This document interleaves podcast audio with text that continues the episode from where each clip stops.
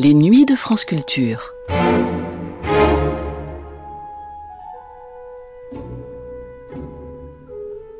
Francis Poulenc a le goût de l'éclectisme. En effet, rares sont les compositeurs qui affichent des œuvres aussi différentes les unes que les autres. D'un côté, on le connaît pour ses œuvres écrites avec ses amis poètes. Le bal masqué, les mamelles de Tirésias ou encore son cycle autour du bestiaire d'Apollinaire sont autant de marqueurs d'une œuvre enjouée, virtuose et légère, où poésie et humour se côtoient. Pourtant, de l'autre côté, Poulenc est un compositeur de certaines des plus grandes œuvres religieuses du XXe siècle. Son Stabat Mater, ses litanies à la Vierge Noire, ou encore son Gloria, sont des œuvres extraordinaires, actes de foi en musique, dont l'intensité, la gravité, et il faut bien le dire parfois la noirceur brutale, marquent à tout jamais celui ou celle qui l'écoute. C'est sur ces œuvres précisément qu'il revient, dans ce quatorzième de 18 entretiens au micro de Claude Rostand, où l'on découvre un Poulenc inspiré notamment par les franciscains et habité d'une foi qui dépasse tout dogme. Une émission diffusée pour la première fois le 12 janvier 1954 sur Paris Inter.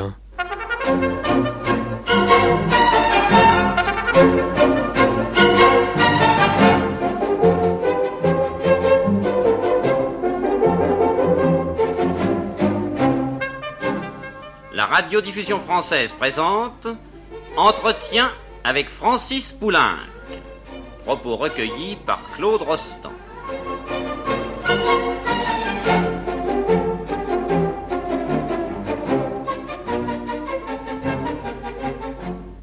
Après le premier pôle du Poulenc essentiel, dont nous avons parlé la dernière fois, avec le bal masqué, les mamelles de Tirésias, voici aujourd'hui, du moins je vous le propose, le second pôle, avec tout un groupe d'œuvres religieuses. Vous nous aviez parlé précédemment de votre musique d'église, mais vous vous êtes tenu un petit peu à des généralités. Or, je crois savoir que la plupart des auditeurs tiennent pour beaucoup plus essentiel votre musique religieuse. Et je pense qu'il serait souhaitable que vous vouliez bien entrer aujourd'hui dans certains détails. Ainsi, vous avez parlé assez longuement de la jeunesse des litanies à la Vierge Noire, mais vous êtes passé assez vite sur la messe. Or, il me semble que c'est là une œuvre importante. D'abord, parce que c'est votre première œuvre de, de, destination essentiellement liturgique, et puis ensuite parce que c'est votre première œuvre religieuse a cappella. Comment l'avez-vous conçue? Voyons, c'est... Oui, c'est en 1937 que je décidai d'écrire une messe a cappella. Et comme je suis de souche avéronaise, vous le savez, c'est-à-dire montagnarde et déjà méditerranéenne, le style roman a toujours eu naturellement toutes mes préférences. J'ai donc tenté d'écrire dans ce style rude et direct cet acte de foi qu'est une messe.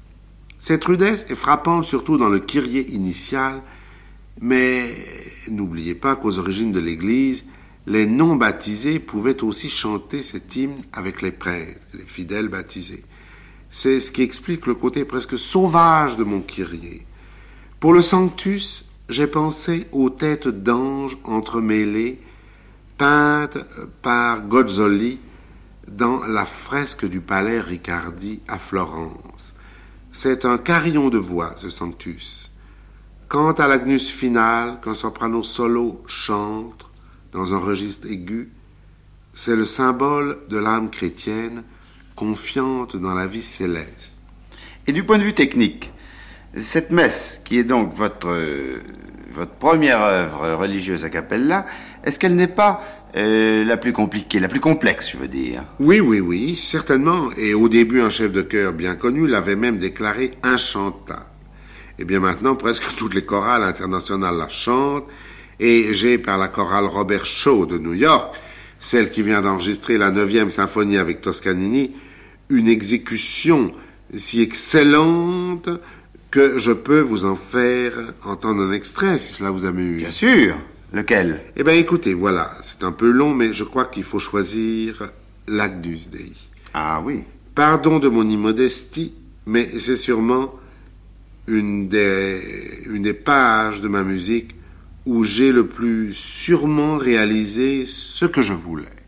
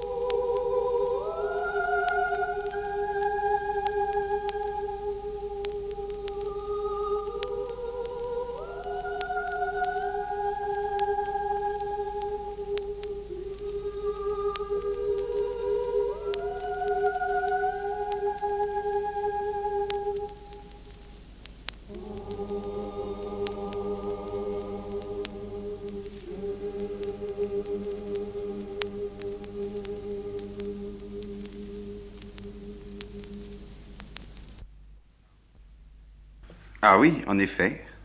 C'est bien beau. Et puis cette femme chante rudement bien. Ah oui, ça, c'est merveilleux. Et les motets pour un temps de pénitence, ils suivent de près, je crois, la messe. Oui, oui, oui, naturellement. Ils datent de 1938. Et je vous ai dit dernièrement, d'ailleurs, comment j'avais eu l'idée de les écrire après avoir entendu la cantate des deux cités de Millau, chantée par les petits chanteurs à la Croix de Bois pendant la Semaine Sainte 1938.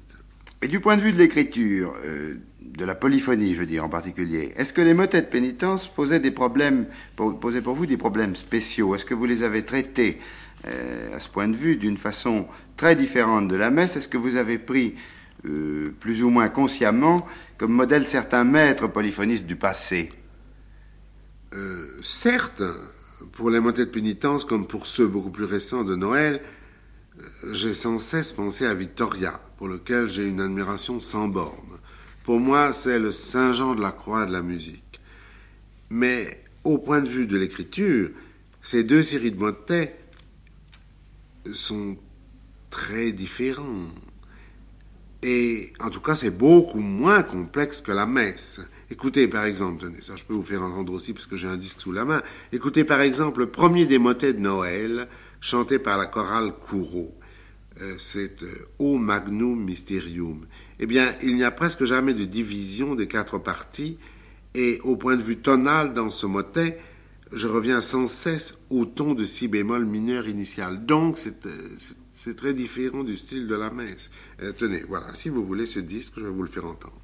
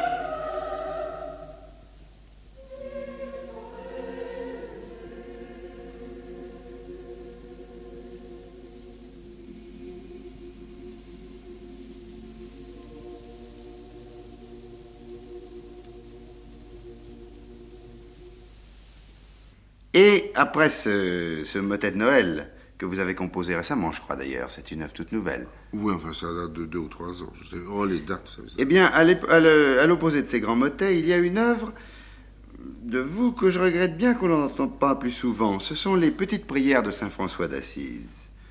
Vous allez peut-être me dire que c'est une petite œuvre, mais euh, c'est une œuvre qui a un caractère qui est pour moi très profondément touchant.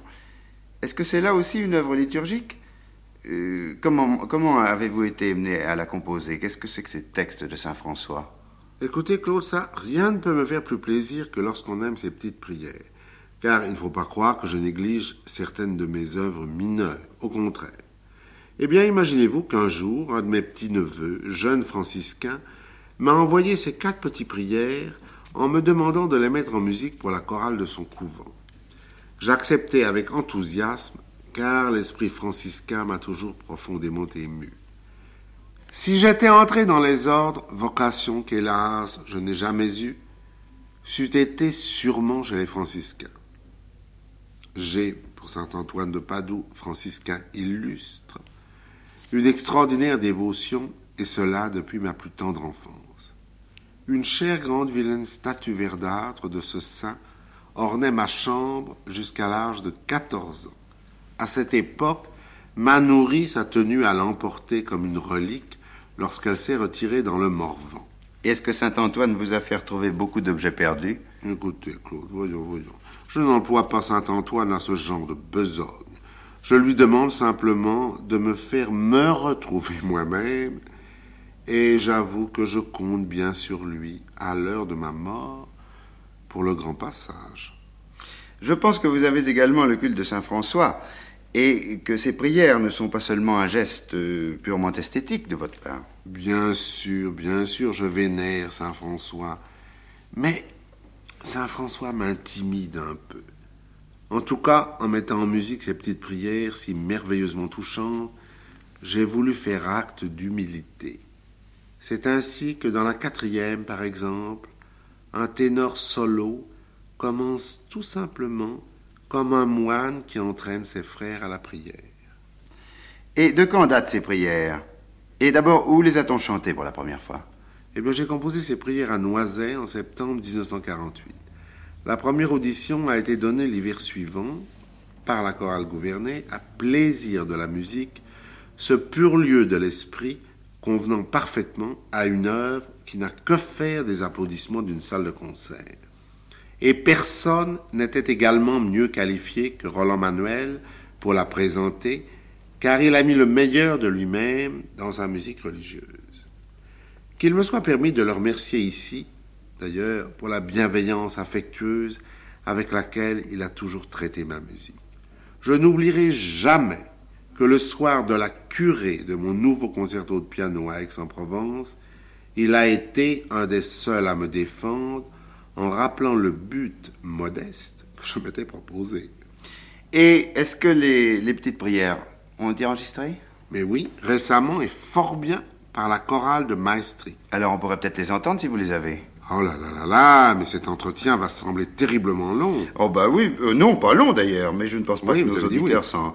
J'ai j'ai dit oui, mais il est long, mais il, il n'est pas désagréable. Je ne pense pas que nos auditeurs se, se plaignent, je vous le répète. Nombreux sont ceux qui, et qui vous reprochaient d'avoir glissé trop rapidement sur vos musiques religieuses. Eh bien, alors ne glissons pas ce soir et faisons entendre les petites prières.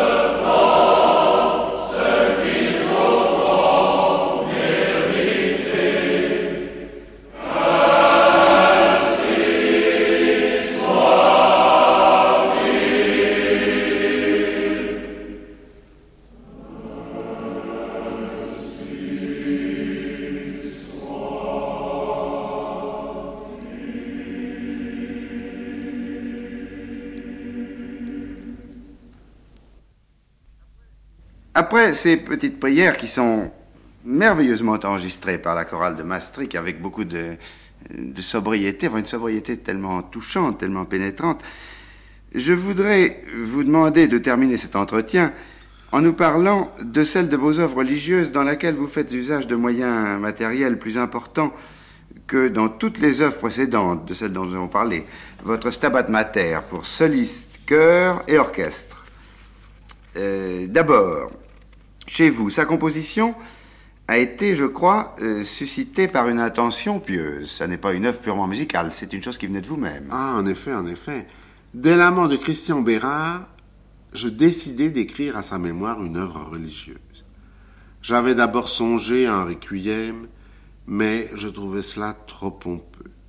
C'est alors que j'eus l'idée d'une prière intercessionnelle et que le texte bouleversant du Stabat me parut tout indiqué pour confier à Notre-Dame de Rocamadour l'âme du cher Christian Bérard.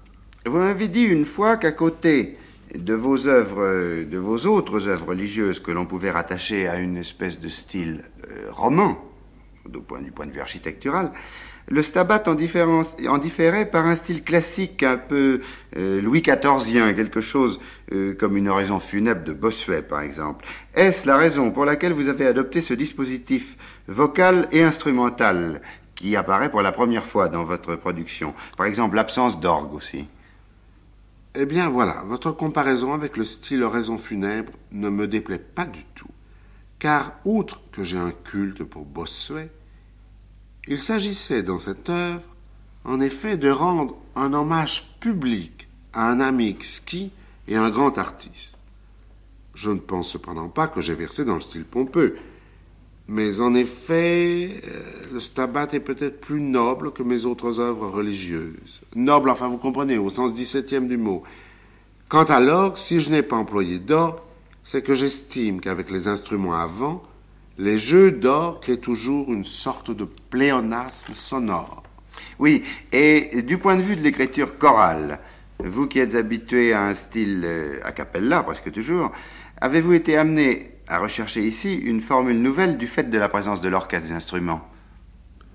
En réalité, outre le fac ut ardeat, qui est totalement a cappella, il y a plus d'un passage où les chœurs chantent en effet une sorte d'a cappella enchâssée dans des instruments.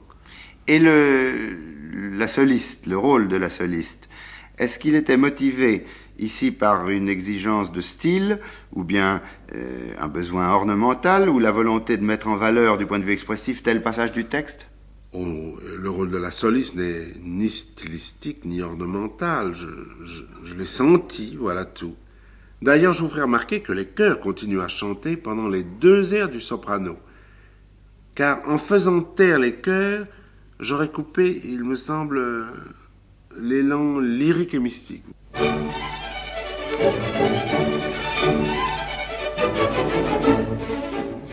La radiodiffusion française vous a présenté Entretien avec Francis Poulain. Propos recueillis par Claude Rostand. C'était le 14e de 18 entretiens avec Francis Poulenc, diffusé pour la première fois le 12 janvier 1954 sur Paris Inter. À suivre.